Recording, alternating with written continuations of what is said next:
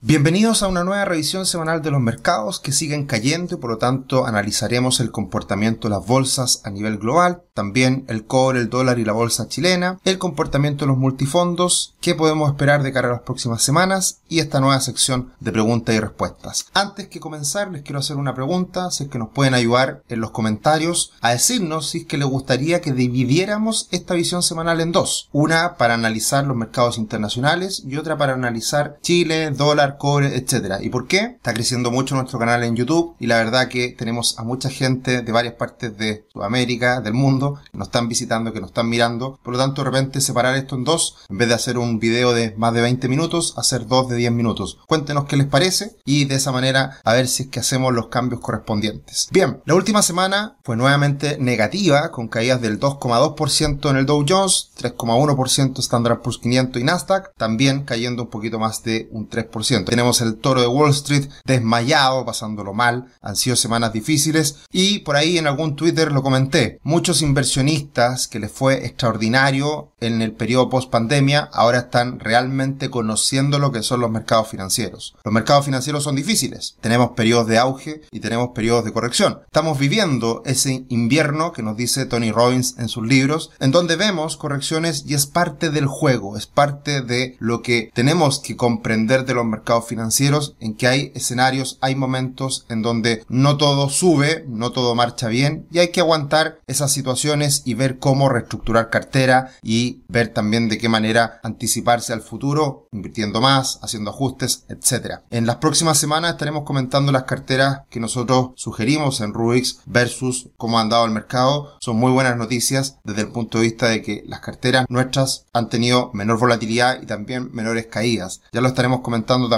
próximas visiones semanales. El índice VIX sube más de un 11%, el Bitcoin cae un 4,3%, el petróleo sube levemente un 2% y el oro y el cobre también caen en la última semana, siendo el cobre una caída del 4,3% importante por las señales de debilidad económica que se están observando a nivel global. Acá podemos ver el tablero que está en general bastante rojo, pero siempre hay algunas sorpresas como estamos en temporada de resultados. Particularmente Facebook reportó mejor de lo que se pensaba, mejor de lo que se esperaba la gran decepción de la última semana es Amazon, que cae en la semana un 13,9%. Y así tenemos varios otros resultados, en donde también entregó resultados Microsoft, algo mejor de lo esperado, Apple y Google, algo de debilidad. Pero sin duda, la gran decepción de la semana ha sido Amazon, con una caída del 13,9%, y Tesla también viviendo los coletazos de lo que ha sido toda esta historia de Elon Musk con Twitter. La caricatura de esta semana en Investing es a Jerome Powell ganando este juego de video, el toro de Wall Street, ¿ya? Y, es por el hecho de que le ha impregnado, le ha generado un dolor enorme por estas alzas de tasa que se vienen, que son al parecer bastante relevantes, significativas, y eso es precisamente lo que no le gusta al mercado y por esa razón hemos tenido un mes de abril bastante negativo para la bolsa de Estados Unidos. Si miramos el tablero a nivel global, vemos que el Standard Poor's 500 cae en el año poquito más de un 13%, el Dow Jones poquito más de un 9% y el Nasdaq 100 poquito más de un 21%. Las caídas son relevantes y en otras partes del mundo también tenemos caídas importantes, pero no tanto así como en Estados Unidos. En general en Europa tenemos caídas en torno al 10%. Japón un poquito menos, caídas de el 6,75. Y China entre el Hansen y el índice general también caídas bien importantes. Hansen cerca un 10 y el CSI un 18,7%. Así que ha sido un año difícil un año complejo y acá lo podemos ver graficado entre el Standard Poor's 500 y el Nasdaq 100 cómo se ha visto la caída en lo que va del año. 13,86% el Nasdaq, perdón, el Standard Poor's 500 y el Nasdaq un poquito más de un 21-22. Y acá vemos el reflejo de lo que ha sido el impacto en las acciones tecnológicas. Ya veíamos un desplome generalizado de muchas tecnológicas que venían a comerse el mundo, a cambiar paradigmas y, y a crecer como lo habían hecho otros gigantes tecnológicos que estaban más consolidados y que seguían creciendo. De hecho, era sorprendente post pandemia las tasas de crecimiento de Google, Amazon, Apple, etc. Pero precisamente las FANG, que en este caso en el gráfico están representadas Facebook, Amazon, Apple, Netflix y Google, están cayendo y también están cayendo, que es una de las razones de por qué se ve la caída en bolsa, es la caída en los ingresos del último año. Y esto no significa que, estén perdiendo ventas, no, solo el hecho de, de frenar el impulso de sus ventas a tasas de dos dígitos, eso ya da cuenta de el impacto que está teniendo en bolsa. En el gráfico podemos ver el comportamiento de estas ventas sumadas en conjunto año a año como tasa de crecimiento. Y al costado izquierdo podemos ver cómo Charlie Pilelo hace este resumen de lo que han sido las entregas de resultados de las acciones tecnológicas y ahí tenemos cómo Tesla sube un 81, Google un 23 en ventas anualizadas, eh, luego Microsoft un 18, Standard Poor's 500 un 11, un efecto muy positivo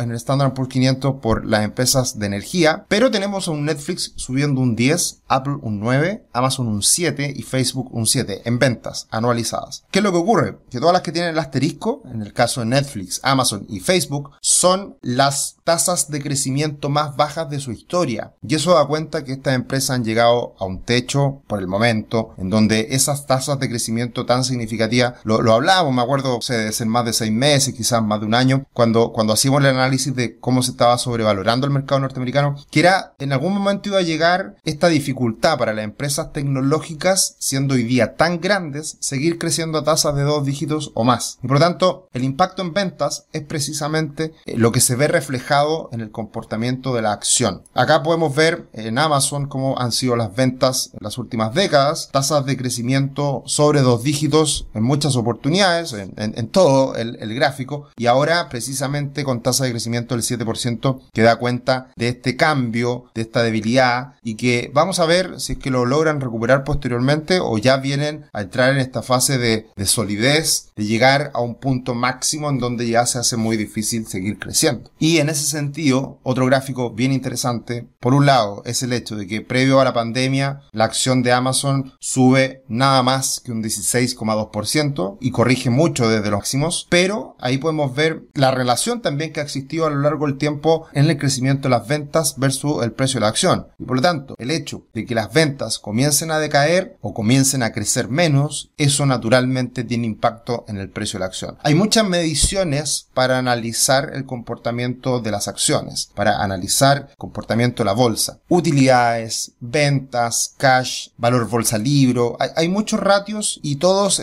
apuntan al crecimiento de las utilidades, al crecimiento de las ventas. Con el crecimiento de las ventas luego viene el crecimiento de las utilidades. Entonces, cuando todos estos datos uno los mete a la juguera y hace un análisis del comportamiento futuro de las empresas, es cuando uno empieza a, a ver si hay mayor potencial de que esa, de que ese precio en bolsa siga aumentando o decaiga a lo largo del tiempo. Así que son todos aspectos relevantes que hay que tener en cuenta a la hora de hacer el análisis. Hasta ahora, el inicio de este año en el Standard Poor's 500 está siendo el peor tercer inicio de año, lo cual no es poco. Los peores inicios de año fueron el año 32, luego el 39 y ahora lo está haciendo el año 2022. ¿Cómo termina el, retorno a lo largo del tiempo? Bueno, no es tan claro el comportamiento posterior de la bolsa en varios de estos casos y vamos a ver hacia el final de la presentación que no es tan auspicioso para este año y es una primera estadística que vemos que no augura un muy buen término de año en el sentido no de que de ahora en adelante la bolsa no se pueda recuperar, sino que termine la bolsa ya definitivamente en terreno positivo en lo que va del año, o sea, al cierre del año. Y por lo tanto, son estadísticas que uno va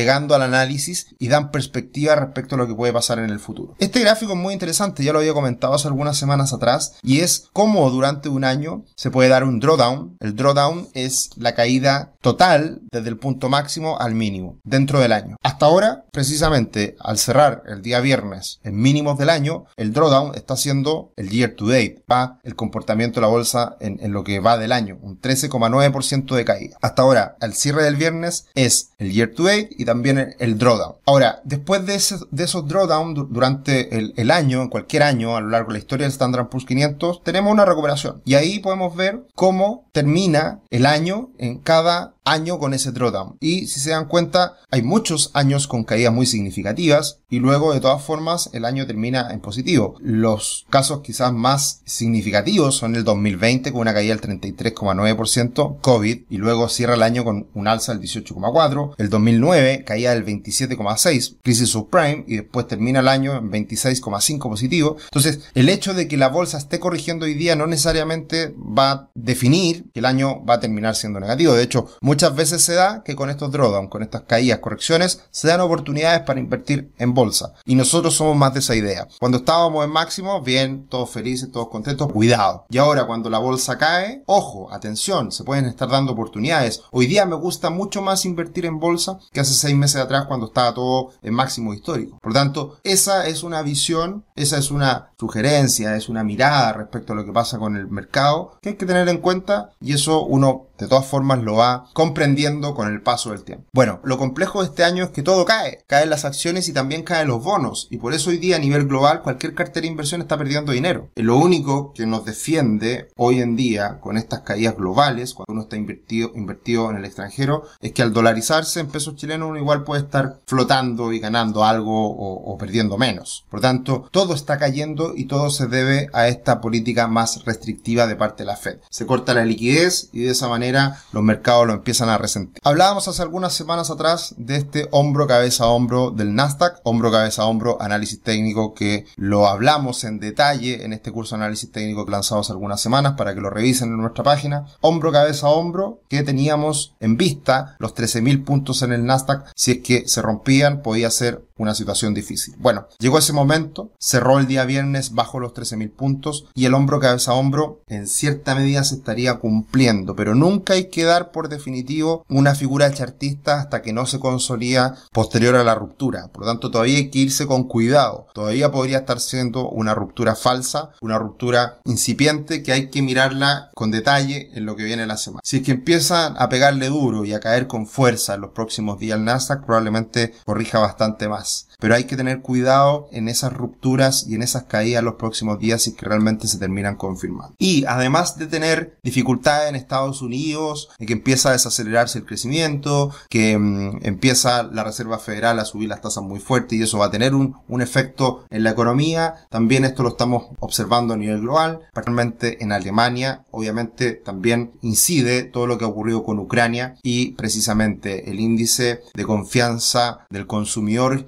GFK de Alemania eh, viene con caídas muy relevantes en las últimas semanas. Por lo tanto, eso, sumado también a China, las restricciones por este aumento en los casos, vemos a que las principales economías del mundo lo están pasando mal y eso se está viendo reflejado también en la bolsa. Estados Unidos debilitándose con alzas de tasa, Europa con las dificultades de la guerra Ucrania-Rusia y China con los efectos del COVID son la tormenta perfecta para ver esta corrección en los últimos días en los mercados. Como todas las semanas, los dejamos cordialmente invitados a nuestro canal de YouTube, Finanzas Personal y Educación Financiera. Seguimos creciendo con fuerza. También en nuestros canales, en, nuestras redes sociales como Instagram y Twitter, arroba cetricio, arroba ruixcl, tratando siempre de entregar alguna mirada de lo que está pasando en las finanzas personales, en la economía, en los mercados. Así que cordialmente invitados. Y les tengo una sorpresa. Finalmente, al momento en que lanzamos este esperado curso de Value Investing desde cero. Es un curso extraordinario, amplísimo, explicado con mucho detalle cómo analizar las empresas y precisamente todo lo que le hablaba hace un ratito atrás, del cash flow, del valor bolsa libro, el precio utilidad, eh, cómo anticipar el crecimiento de una empresa. Mucha información fundamental para tomar decisiones de inversión está contenido en este curso extraordinario de Tomás Casanegra que estaremos lanzando a este precio por las primeras 50 unidades que compren el curso a un precio realmente muy barato. Es un curso bastante más elevado en su valor por el hecho de que es un curso universitario. Y por lo tanto, en este curso pueden acceder por vía, de por vía, revisar las clases cuantas veces quieren, está todo de manera digital y lo puedes seguir a tu ritmo como todos los cursos que tenemos nosotros subidos a nuestra plataforma en la página web www.rubix.com. Así que las primeras 50 personas que compren el curso, precio especial y haremos el lanzamiento especial en un webinar el próximo día martes a las 6 de la tarde con Tomás estaremos hablando de lo que, de lo que es este curso de Value Investing. Así que todos invitados a que se suscriban, a que revisen el webinar. Próximo martes a las 6 estaremos hablando de este lanzamiento, este curso. Pasando a cobre y dólar, tenemos al cobre cayendo de manera importante, el crecimiento se ve un impacto a nivel global y por lo tanto le pega al precio del cobre que está directamente relacionado a ese crecimiento mundial, pero de todas formas sigue en esta figura alcista en que se mantiene la presión al alza que puede ser positiva de cara a mediano plazo, a la medida que todo comience a mejorar. Hay perspectivas de que el cobre siga subiendo, estamos viendo una corrección, no cambia mucho el panorama y por lo tanto hoy en día también a muchos commodities le está golpeando fuerte el alza enorme que ha tenido el dólar a nivel global. De hecho, esa alza del dólar a nivel global está pegando también al dólar en Chile. Esperábamos que subiera el dólar a niveles de 8.30, 8.40. Está subiendo un poco más que eso. No sería raro que siga aumentando de valor, pero ya estamos mirando al dólar a nivel internacional llegando a un techo importante. El dólar index está en los 102, 103 por ahí, que viene siendo un máximo de los últimos años. El máximo post-COVID fue precisamente en los niveles actuales del dólar index, 103, y también el año 2016,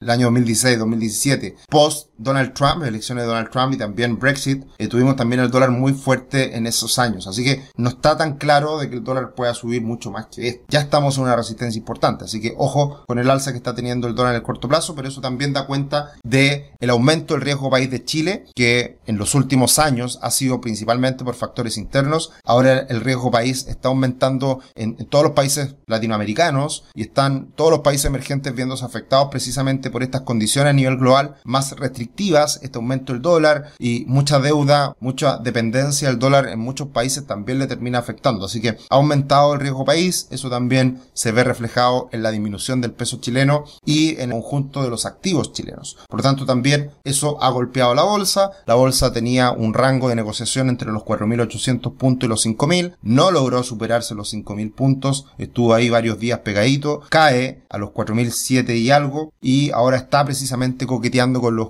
4.800 puntos aproximadamente. Veremos hasta dónde llega esta corrección. Veremos si es muy relevante. De todas formas, Chile en su bolsa ha estado mucho mejor que el resto del mundo, como ha sido el conjunto de Latinoamérica y también por todos estos fantasmas en Chile que han ido desapareciendo mientras en el mundo han ido aumentando. Así que ahí todo se va reequilibrando con el paso del tiempo. Y de hecho en Chile, a pesar de que se ha recuperado en los últimos meses la bolsa, siguen existiendo muchas empresas del IPSA. Acá tenemos las 15 más baratas en relación al bolsa libro que están extremadamente castigadas. Bolsa libro 0,24 eh, es una locura en SL, Ripley 0,25, Colbún 0,48 y así. Muchas empresas con un valor libro muy por debajo, el valor, perdón, un, valor en bolsa muy por debajo, el valor en libros, el valor contable. Por lo tanto, eso da cuenta de que con una recuperación, con un impulso que vamos a ver en los próximos meses, eh, deberían verse beneficiados todas estas empresas tan castigadas en el último tiempo. Las bolsas de Latinoamérica caen, Brasil cae, eh, le pega de esa manera también a, Chile y vemos que la diferencia entre ambas bolsas se ha ido ajustando. Lamentablemente no fue hacia arriba, fue hacia abajo. Y tenemos en este caso que ambas bolsas están corrigiendo en las últimas semanas. Se ajusta, pero de todas formas todavía sigue un diferencial en que podría haberse beneficiado Chile. Veremos qué es lo que pasa en los próximos días. Bueno, no era difícil pensar que los multifondos cayeran, los más riesgosos en las últimas semanas, pero no ha sido tan significativa la caída. De hecho, el multifondo A ha caído en la última semana un 1,6 y esto se debe a el impulso que ha tenido el dólar que compensa precisamente estas caídas de las bolsas a nivel internacional. Multifondo C, una caída leve, promediada, por supuesto, siempre con el comportamiento del multifondo E, que ha ido muy bien en los últimos días, ha ido muy bien en lo que va del año, recuperándose y ajustándose a esa gran brecha que se había creado el año pasado entre lo más riesgoso y lo menos riesgoso por los ajustes que estamos viviendo internamente en Chile. Así que, buena cosa, a pesar de la caída de las bolsas, la verdad que las caídas en los fondos más riesgosos ha sido menor y esa es la ventaja, la diversificación precisamente de los multifondos. ¿Qué podemos esperar de cara a los próximos días? Muy importante, viene la reunión de la Fed, la esperada reunión de la Fed y este aumento de 50 puntos bases de la tasa. Así que veremos si realmente se cumple esta expectativa, qué es lo que nos va a decir la Fed y cómo empieza eso a, materializarse, lo que ya el mercado está anticipando de que venga además en junio un alza de 75 puntos base. Vamos a ver qué es lo que nos dice Jerome Powell, que siempre es tan difícil de leer, tan difícil de,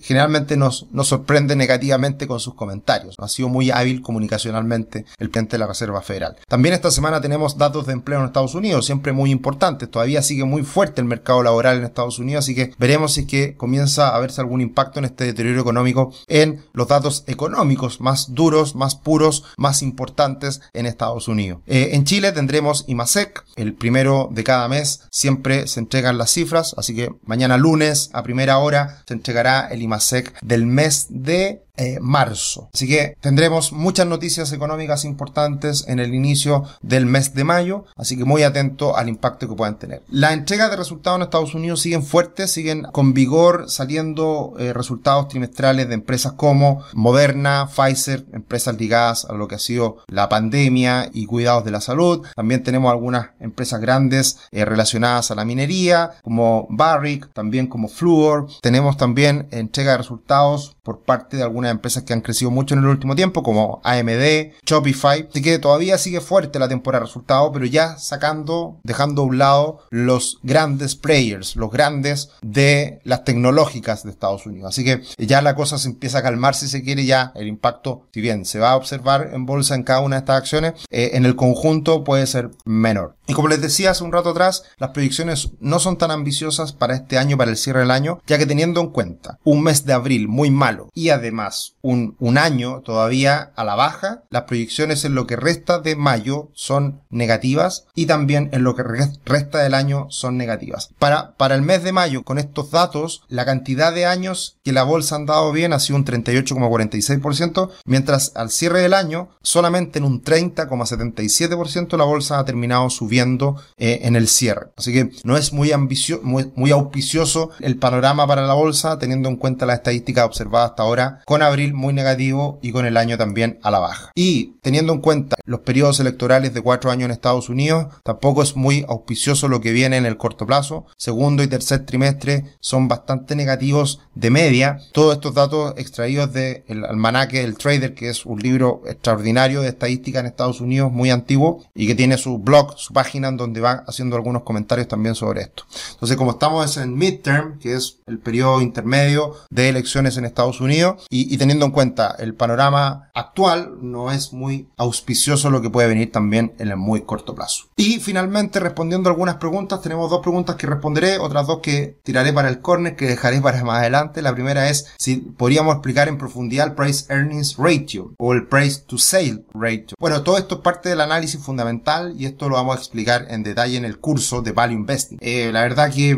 no es para explicar rápido, o sea, esto es una sección de pocos segundos, pocos minutos, así que muy difícil explicarlo en simple y lo estaremos hablando también en otros webinars. Muchas veces lo hemos comentado. Respecto a eh, los valores cuota, acá también Raúl nos hace una pregunta, ¿qué pasaría si todos los multifondos valieran 50 mil pesos cada uno? Eh, ¿Cuál de todos los fondos gana más si el porcentaje es el que usted da en el gráfico actual, considerando que el porcentaje de inversión son distintos cada fondo? el valor cuota precisamente lo que permite es establecer un valor referencial para cualquier instrumento financiero. Entonces, si todos valen 50 mil, quiere decir que uno que rente un 1% va a ganarse 500 pesos y si uno cae en 1% se van a perder 500. Entonces, el valor cuota permite que todo sea en términos porcentuales comparable. Esa es la ventaja del valor cuota. Vamos a hablar de esto también en el futuro cuando nos metamos un poquito más en fondo de pensiones. Son típicas preguntas que a veces no son fáciles de responder. Hay que darle un tiempo para la explicación pero básicamente al tener un valor cuota se hace comparable los diferentes multifondos y las rentabilidades que mostramos en cada semana,